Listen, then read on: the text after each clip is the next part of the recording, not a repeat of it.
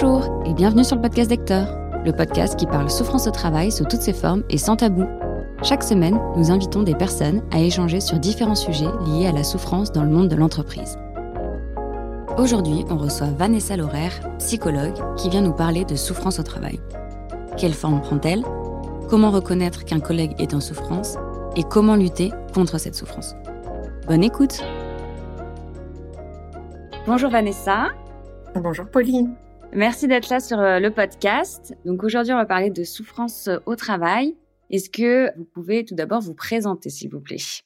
Oui, ben, merci à vous pour votre invitation. Donc moi, je m'appelle Vanessa Laurer et je suis psychologue clinicienne du travail et j'exerce euh, exclusivement en libéral et donc je reçois au cabinet notamment des personnes qui sont en souffrance ou en questionnement dans leur travail et dans le métier qu'ils exercent. J'ai aussi euh, une partie plus thérapie dans mes accompagnements. En tant que, psychologue du travail, quel type de sujet traitez-vous? Pourquoi vos patients viennent vous voir? Alors, euh, sur les questions de souffrance au travail, les personnes viennent souvent me voir parce que leur travail ne fait plus sens. Ils ne se retrouvent plus dans ce qu'ils font. Et je peux vous dire qu'aujourd'hui, dans tout ce paysage des souffrances au travail, ce qu'on appelle justement cette, euh, cette perte de sens, la souffrance éthique, c'est à peu près 40% des souffrances au travail. Parce que en fait, la plupart des gens souffrent de mal travailler. C'est-à-dire? Alors, mal travailler, c'est-à-dire que leur travail est empêché. Et ça pour euh, plusieurs raisons, ce qu'on appelle notamment la qualité totale. Aujourd'hui, on est dans un, dans un système managérial, gestionnaire, qui met en place des normes. Et ces normes-là, donc euh, qui amènent cette qualité totale, peuvent être un frein au travail bien fait pour les salariés et les professionnels. Il y a le fait aussi de les collectifs de travail en fait qui sont euh, qui sont coupés. L'exemple phare de ces collectifs qui n'existent plus, euh, c'est par exemple l'évaluation individualisée des performances. Donc on individualise beaucoup les tâches professionnelles alors qu'on ne travaille jamais seul. Aujourd'hui, avec notamment euh, ce capitalisme financier, on est dans ce qu'on appelle un pilotage par l'aval, c'est-à-dire que le travail se régule à partir de la demande des clients, etc. Alors qu'avant, on était dans un pilotage par l'amont les types de management, notamment les managements maintenant par objectif. Et euh, il y a beaucoup, alors on en reparlera, je pense, les questions de tout ce qui est management pathogène. Là, il y a toute une liste hein, qui existe. Et puis, toute la question des réorganisations permanentes. Parce que du coup, une organisation n'est jamais euh, stabilisée. On est toujours novice sur un poste de travail. Et du coup, bah, ça, ça peut amener euh, des souffrances.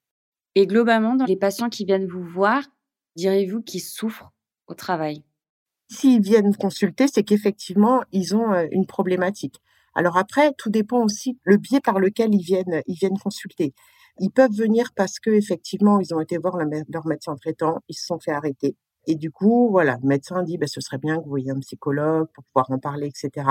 Souvent aussi, il y a une visite à la médecine du travail. Donc là, il peut y avoir aussi des consultations, un suivi, mais qui est limité dans le temps. Donc de toute façon, moi, je suis pas médecin, je pose pas de diagnostic en tant que tel, mais en tout cas, dans ma posture professionnelle, dans l'écoute qui est la mienne, à partir du moment où le patient vient me voir, c'est qu'il y a une souffrance qui est présente. Le salarié, le professionnel, la personne, elle a quelque chose qui l'a fait souffrir dans sa vie, indéniablement. On consulte jamais par hasard. Après, voilà, les mots qui sont posés ne sont pas forcément le cœur, en tout cas, du problème, parce que c'est difficile aussi de poser des mots sur sa souffrance, et puis c'est tout le travail thérapeutique hein, et d'accompagnement. Mais euh, oui, moi je pars du principe que si la personne est là, c'est qu'elle a une bonne raison pour elle de venir. Oui, ma question c'était est-ce que euh, les personnes sont conscientes qu'elles souffrent à cause du travail? Et donc souvent c'est le cas. Ou c'est en creusant avec vous qu'elles se rendent compte que c'est le travail? Alors, tout dépend de l'objet de leur demande, parce qu'effectivement, si elles ont une demande qui est vraiment vient de leur, euh, de leur situation professionnelle, elles se rendent bien compte que euh, y a un problème au travail. Et par contre, c'est en élaborant sur leur rapport au travail et leur vécu dans leur situation de travail qu'il y a des choses qui vont s'élaborer. Mais ce que vous dites est très juste, parce que euh, moi, en tout cas, j'envisage ma profession, mon métier, dans cette invitation aux personnes à pouvoir parler leur travail et pouvoir déconstruire des représentations, notamment s'agissant de l'organisation du travail. Parce que vous voyez, toutes les, toutes les items que je vous ai listés tout à l'heure sur ce qui fait que les personnes souffrent de mal travailler, effectivement, toutes ces représentations-là, elles sont pas forcément conscientisées. Et c'est par ce travail-là euh, de, de, déconstruction qu'effectivement il y a des prises de conscience qui se font et que les personnes elles comprennent en fait euh, ce qui se cache au-dessous parce que souvent euh, c'est une ambiance délétère, des techniques de management, mais ça reste souvent sur du point de vue plutôt relationnel, dans le contact à l'autre, la relation aux équipes l'ambiance délétère, etc. Et on voit bien que voilà, tout ça, effectivement, euh, ça fait partie d'un ensemble plus vaste. Et donc, la question, qu'est-ce que la souffrance au travail? Qu'est-ce qu'on entend quand on parle de souffrance au travail? Euh, bah, c'est ce que je vous disais, c'est surtout le fait de, mal travailler. Et alors, en fait, ça me demande un petit peu de, de rentrer dans qu'est-ce qu'on entend par le travail. Et donc moi, je me suis spécialisée en psychopathologie du travail, notamment en psychodynamique, avec donc Christophe Dejour qui a vraiment théorisé cette nouvelle discipline dans, dans les années 80. Et c'est la différence entre le travail, enfin sur vraiment cette question de qu'est-ce que c'est que le travail réel? Parce qu'en fait, tout professionnel, quel que soit le métier qui est fait, chaque professionnel ajoute à la prescription quelque chose pour que le travail se fasse. Et ce qu'il ajoute, c'est toute sa subjectivité, c'est tout son rapport au travail. On travaille par corps. Et toute cette sensibilité-là, c'est le travail réel et c'est ce qui est invisibilisé notamment par euh, ces normalisations qui sont mises en place par les, les nouveaux modes managériaux. Et du coup, tout cet aspect de soi qu'on met au travail pour que le travail se fasse et donc qu'il se fasse bien, il n'est pas reconnu. Et souvent, du coup, euh, ben, on, a un manque de reconnaissance. Donc ça, ça rejoint la souffrance éthique notamment. Mais voilà, c'est toutes ces questions de euh, euh, mince, je fais mon travail et je sens bien qu'il y a quelque chose qui est pas reconnu dans ce que je fais. Et j'essaye de bien faire mon travail et il y a quelque chose qui m'en empêche. Et là, à un moment donné, on essaye de résister, on, on trouve des choses pour voilà contourner, faire. Et puis à un moment donné, ça prend trop d'espace et du coup, bah, avant la décompensation, voilà, on se sent mal, on voit bien qu'il y a des choses qui ne se passent pas bien. Et aujourd'hui, vous avez sûrement entendu parler de tout ce qu'on appelle les risques psychosociaux. Donc c'est vrai que maintenant, c'est beaucoup sur le devant de la scène. Et notamment, il y a une grille qui est beaucoup utilisée pour évoquer ces souffrances-là et ces risques. C'est la grille de Michel Golac, qui a établi en fait six items, qui sont notamment l'intensité du travail, quand il y a beaucoup une charge de travail, toutes les exigences émotionnelles liées au travail. Donc là, c'est vrai notamment euh, pour tous les, métiers où il y a un contact avec du public, mais pas que. Hein. Mais c'est vrai que les métiers avec un contact avec le public, il y a des exigences émotionnelles qui peuvent être fortes. Il y a toute la question de l'autonomie et des marges de manœuvre qui sont laissées ou pas aux professionnels. Il y a les relations de travail qu'on évoquait tout à l'heure et les, ambiances, l'ambiance et les rapports sociaux. Les conflits de valeurs. Donc là, on rejoint les questions de souffrance éthique l'insécurité des situations de travail. Donc là, je pense notamment à tout ce qui est euh, travail précaire, les CDD, les contrats courts, etc. Donc, vous voyez, cette grille-là, elle permet un petit peu aussi d'évaluer bah, le potentiel de risque de souffrance, euh, de ce qu'on appelle les risques psychosociaux. Et aujourd'hui, ce que je peux vous dire, c'est qu'il est vrai que donc euh, quand on reprend ce, thème de l'intensité de travail, c'est cette question de l'hyperactivité au travail. Et qu'est-ce que génère l'hyperactivité au travail? Ça génère l'incapacité de penser et de penser son geste de travail, penser son geste professionnel. Et justement, à un moment donné, cet arrêt de la pensée, elle a ses limites, quoi. Et le travail, justement, en cabinet, ça permet de reprendre ce travail-là, de repenser son travail, comme je vous disais tout à l'heure, de redéconstruire toutes les représentations qu'on a pu avoir sur son travail, sur l'organisation dans laquelle on est employé, etc. Tout à l'heure, vous avez parlé de décompensation. Oui. Qu'est-ce que c'est? Alors, euh, quand on souffre en travail, malheureusement, euh, décompensé, c'est-à-dire que euh, voilà, la personne, elle se sent mal et ça s'inscrit vraiment psychologiquement, ce qu'on appelle les décompensations psychiques. Il y a aussi des compensations, en tout cas des symptômes physiques, hein, somatiques. En tout cas, du point de vue des décompensations psychiques, on peut citer le stress, les troubles cognitifs, des états de stress aigu, des états de stress post-traumatique également, tout ce qui est syndrome aussi anxio-dépressif, les syndromes d'épuisement professionnel, plus connus sous le nom de burn-out. Et puis, bah, alors, le pire, c'est d'aller jusqu'au suicide, quoi. Et juste, je fais un point sur le burn-out parce que, euh, juste, euh, bien repréciser que le burn-out n'est pas une maladie, c'est vraiment une pathologie de surcharge. Le burn-out, c'est avant tout une façon de travailler. Et pour vous dire, hein, sur le burn-out n'est pas reconnu en maladie professionnelle. Et aujourd'hui, il est classifié dans la classification internationale des maladies, là, qui est à son 11e version, et c'est intéressant de constater, hein, il est classé dans tout ce qui est en lien avec le chômage et l'emploi. Il n'est pas catégorisé dans tout ce qui est troubles psychiques, comme par exemple les troubles cognitifs, les A, etc. Et donc le burn-out, les trois principaux signes d'un burn-out, c'est quand il n'y a plus de plaisir au travail, quand il y a une fatigue que le repos ne compense plus, et quand il y a une prise de produit. Alors produit, euh, ça peut aller hein, jusqu'aux drogues dures, mais ça peut être euh, du café, ça peut être, euh, ça peut être de l'alcool, la cigarette. Enfin voilà, ces trois signes-là peuvent être des signes que l'épuisement professionnel s'approche. Ça sent que c'est vraiment un processus, un burn-out. Il faut vraiment comprendre que c'est un processus en quatre phases et que ça tombe pas comme ça du ciel un matin. Et sur ces quatre phases, quand est-ce qu'on se rend compte qu'on est en burn-out ou qu'on peut se rendre compte qu'on est en burn-out? Eh ben, c'est une question très juste. Malheureusement, souvent dans la dernière phase, qui est la phase mmh. d'épuisement, où là, ben, un matin, vous vous levez plus.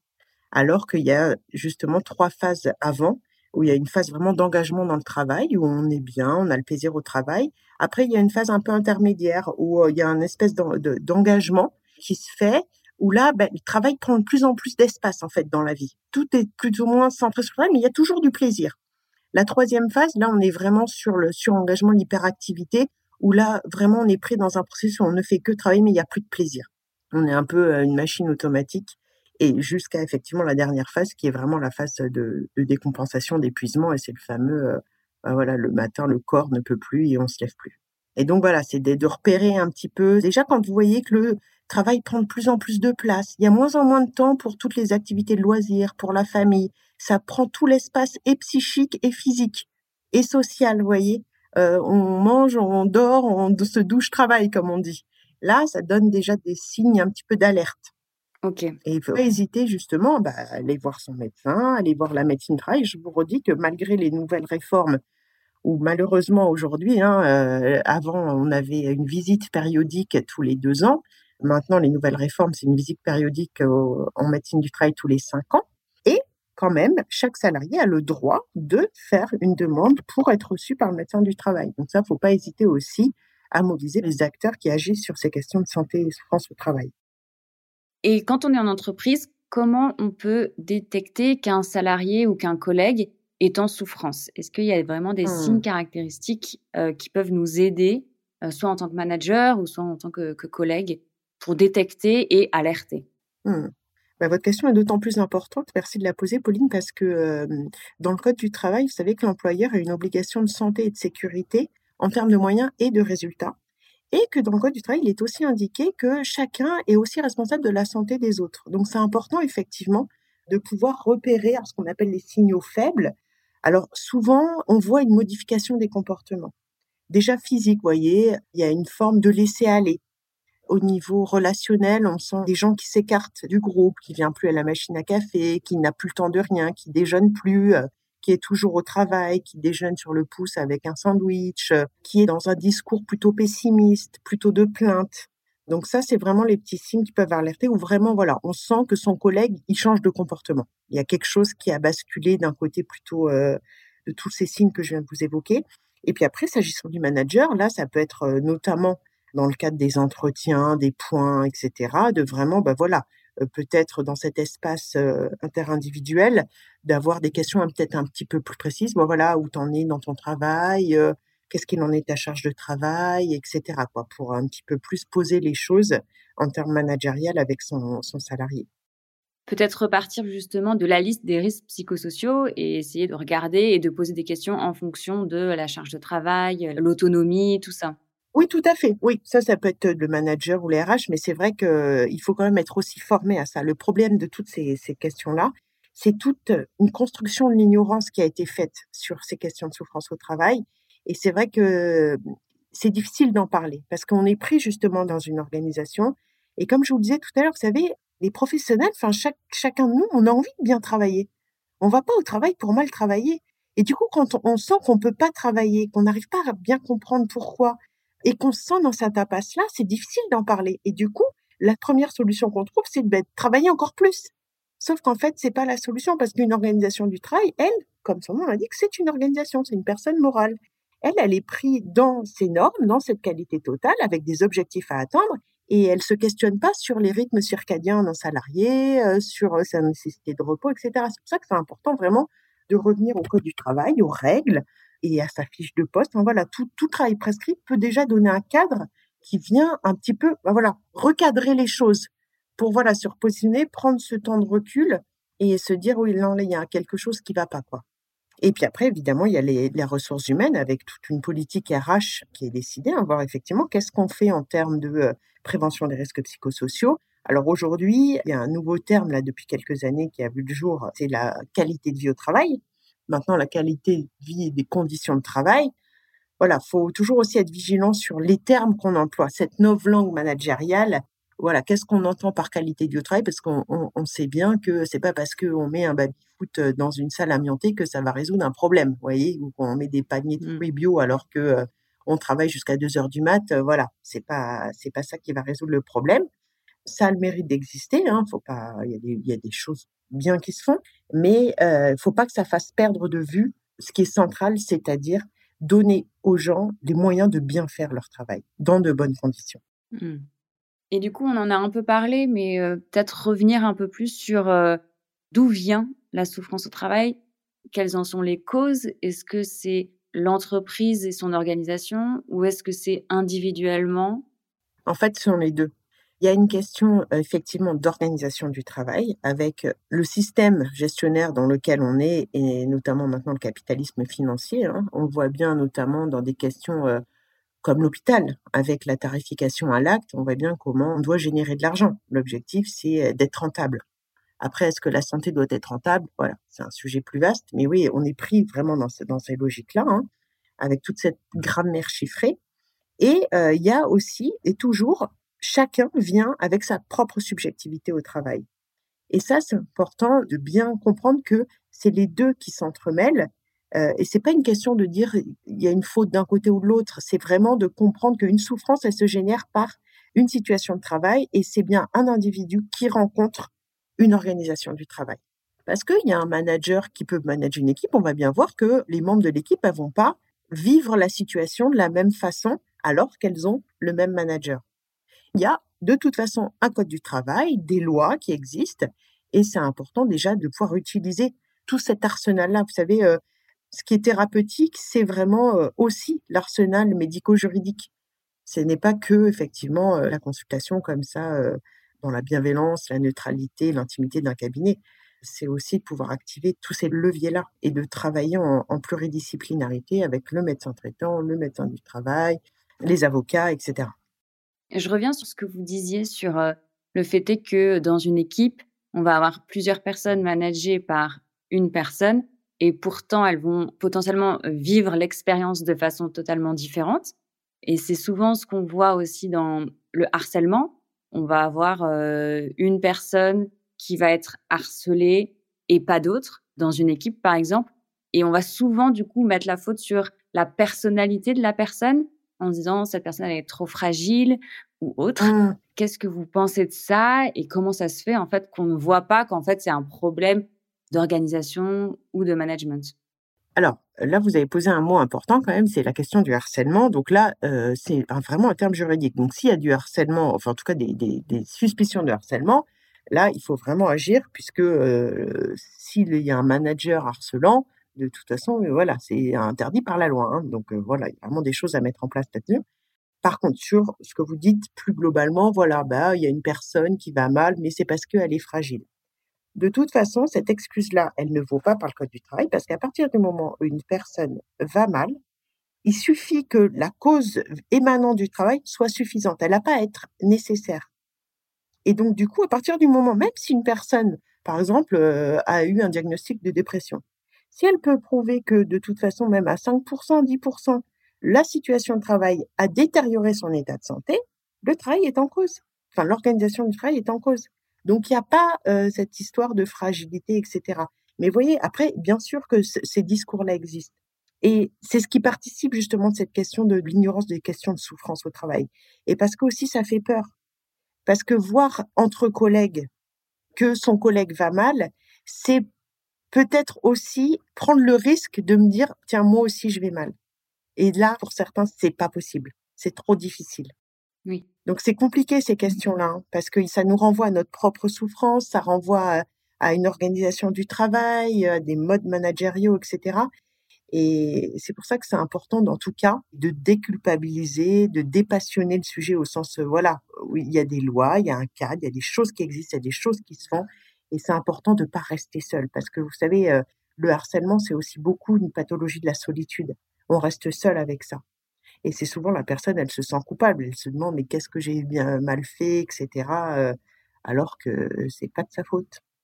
Oui, tout à fait. On voit souvent, en effet, dans le harcèlement, ces comportements où on va d'abord se remettre en cause soi-même, on va d'abord remettre en cause son travail, remettre en cause sa personnalité, remettre en cause ses valeurs, alors qu'en fait, ça vient de l'organisation mmh, et de l'entreprise, en fait.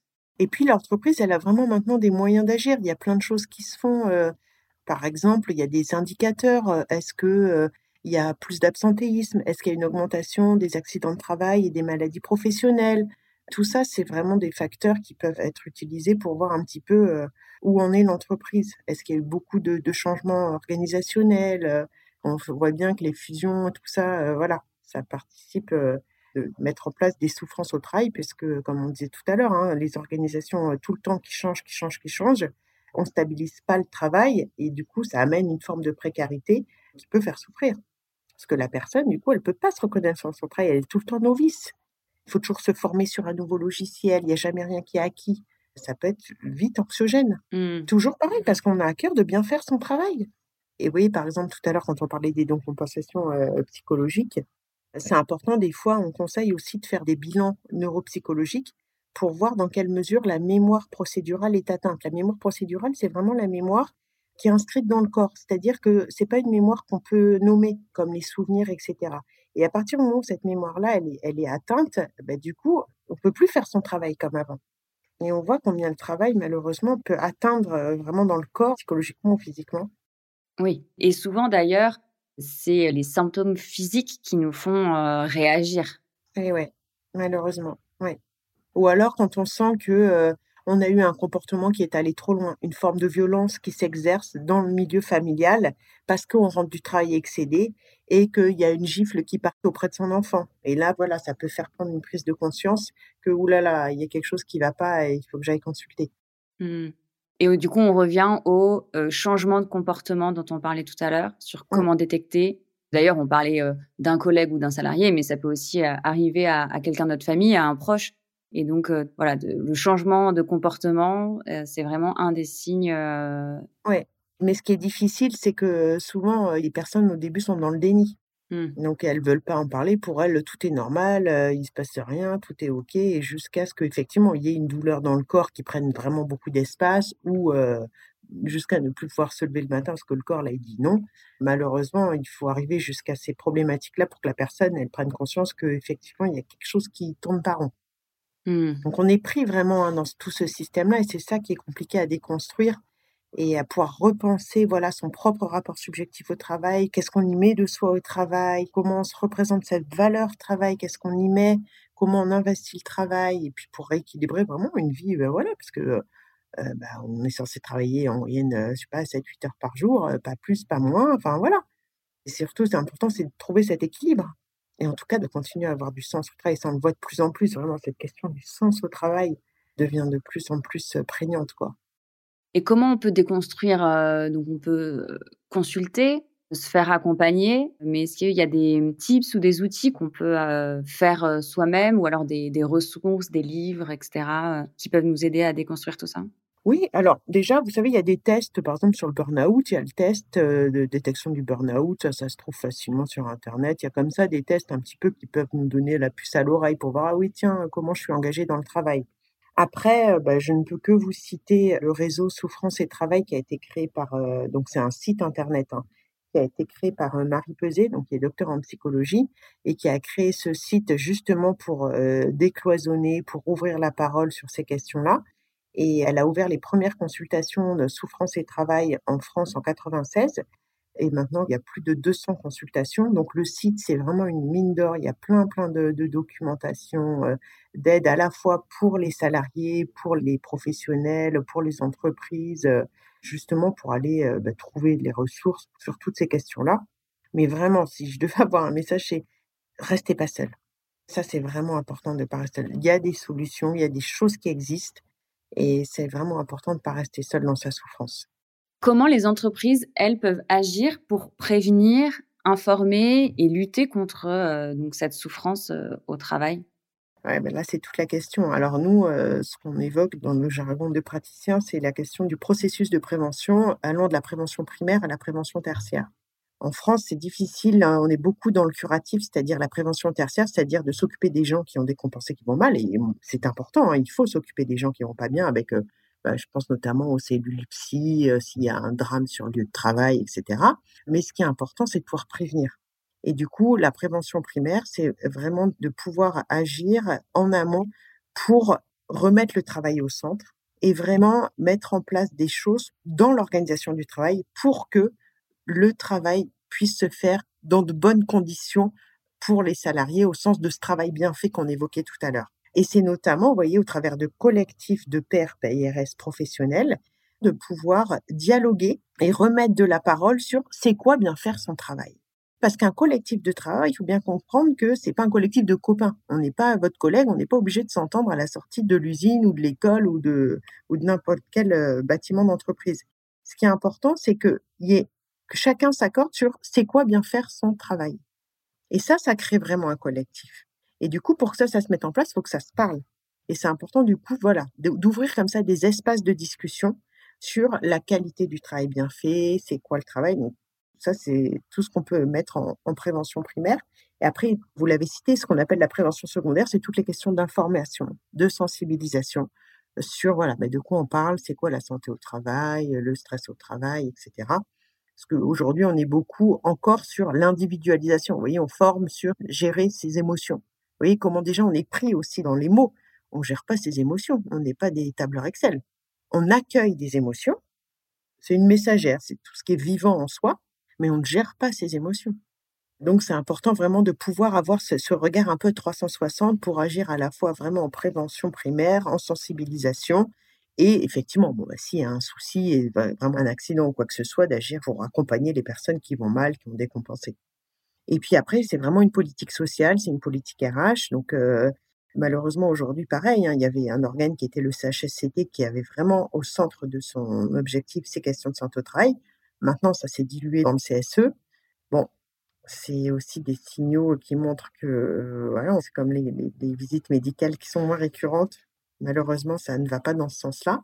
Mais en tout cas, on en parle, hein, bon an, mal an, ça fait des années qu'on en parle. Les procès France Télécom ont vraiment permis un petit peu aussi de mettre ça en haut de l'affiche. Il y a des films aussi, je pense au film de Stéphane Brisé, dont le dernier en date, avec Vincent Lindon. Euh, Excusez-moi, le nom m'échappe du coup. Un autre monde. Et c'est très intéressant parce que dans un autre monde, il est vraiment du côté du manager, justement. On voit toute cette souffrance éthique d'un directeur d'usine là, qui, le fait d'une globalisation, hein, doit répondre à des normes corporate. Et sauf que voilà, ça correspond pas à la réalité du terrain. Et on voit voilà comment tout ça se déplie et jusqu'où ça peut aller dans l'intime de sa vie de couple familial, quoi. Et comment l'économie familiale souffre aussi des problématiques vécues au travail. Oui. Et puis sur les questions de harcèlement que vous avez évoquées tout à l'heure, c'est plus spécifiquement pour les femmes, mais il y a une association qui s'appelle l'association AVFT, l'association contre les violences faites aux femmes au travail, qui sont aussi des professionnels qui peuvent répondre et accompagner les femmes là-dessus. Et puis vraiment s'informer, quoi. Après, je pense par rapport aux entreprises, il y a un levier qu'elles peuvent activer, c'est dans le cadre de leur responsabilité sociale de l'entreprise puisque bon, ça c'est un sujet plus vaste, mais à l'intérieur, il y a quand même ces questions de conditions de travail et de santé au travail. Si euh, les entreprises maintenant, avec leur raison d'être, etc., elles affichent quand même des messages allant dans ce sens-là. Après, faut voir comment c'est vraiment mis en place. Mais en tout cas, il y a de toute façon un mouvement par le bas, j'ai envie de dire, au niveau du terrain, où on voit bien que les jeunes générations aussi ont besoin de se reconnaître dans le travail qu'ils font, parce qu'on a tous besoin de reconnaissance et que ça fait partie des besoins d'actualisation hein, qui a été théorisé par Maslow hein, depuis les années 60 et, notamment au travail. Oui, c'est quelque chose qu'en fait on a oublié. Ben, en tout cas, qu'on a oublié, de, je vous dirais, qu'on a oublié de penser. Parce qu'on le ressent, on ne met pas de mots dessus. Et euh, vous savez, comme disait Camus, hein, mal nommer les choses, c'est ajouter du malheur au monde. Et il y a quelque chose de ça dans mon travail. Tout ça, ça ne se dit pas une espèce d'omerta, de chacun, entre guillemets, je force un peu le trait, souffre dans son coin. Et du coup, voilà, si l'autre commence à souffrir et que ça se voit, Ouh, mince, moi aussi, du coup, ça vient révéler ma propre souffrance et ça, c'est difficile, hein, Mmh. parce qu'on est pris aussi dans ces collectifs-là. hein. Donc, euh, ce qui est important, c'est vraiment de remettre de la parole là-dessus. Il y a des choses qui existent, il y a des législations qui existent, le cadre légal évolue, oui, les lois sur le contrôle harcèlement 2002, voilà, tout ça, ça évolue. Il y a des jurisprudences qui évoluent. En mars 2017, il y a une DRH qui a été vraiment condamnée pour ne pas avoir mis en place les conditions qui auraient permis d'éviter le harcèlement. Et c'est vraiment souvent la jurisprudence hein, après qui fait vraiment euh, effet sur ces questions-là. Donc voilà, ça bouge lentement, mais ça bouge. Et puis ben voilà, il y a des initiatives qui se prennent, bah oui, comme vous, voilà, avec vos podcasts où il y a des choses qui commencent à se dire. C'est la fameuse goutte d'eau dans l'océan, et puis chacun fait son effet colibri, quoi. Ça se parle au fur et à mesure. Et en tout cas, ça permet que les gens, voilà, vraiment qui sont dans ces situations, qui savent pas comment le prendre, comment s'en sortir, sachent qu'il y a des choses qui existent, quoi. Oui. Donc le mot de la fin, ce serait ne pas rester seul, en parler et s'informer. Mmh. Ah oui, oui. Et puis vraiment, hein, si la personne va mal, bah déjà qu'elle prenne rendez-vous avec son médecin traitant et la médecine du travail. Bah, merci Vanessa pour toutes ces infos. C'était vraiment très intéressant. J'espère que ça aura aidé les gens qui nous écoutent. Merci à vous, Pauline, et prenez soin de vous. Merci. Et prenez du plaisir au travail. Merci d'avoir écouté ce podcast jusqu'au bout. On espère que cet épisode vous a plu. Si c'est le cas, on vous invite à nous suivre, laisser un avis et partager l'épisode autour de vous. Vous pouvez nous rejoindre sur Instagram, at Hector-podcast, pour être les premiers à être informés des sorties de nos prochains épisodes et échanger avec nous. À la semaine prochaine! Ce podcast a été enregistré au studio La Poudre de la Cité Audacieuse.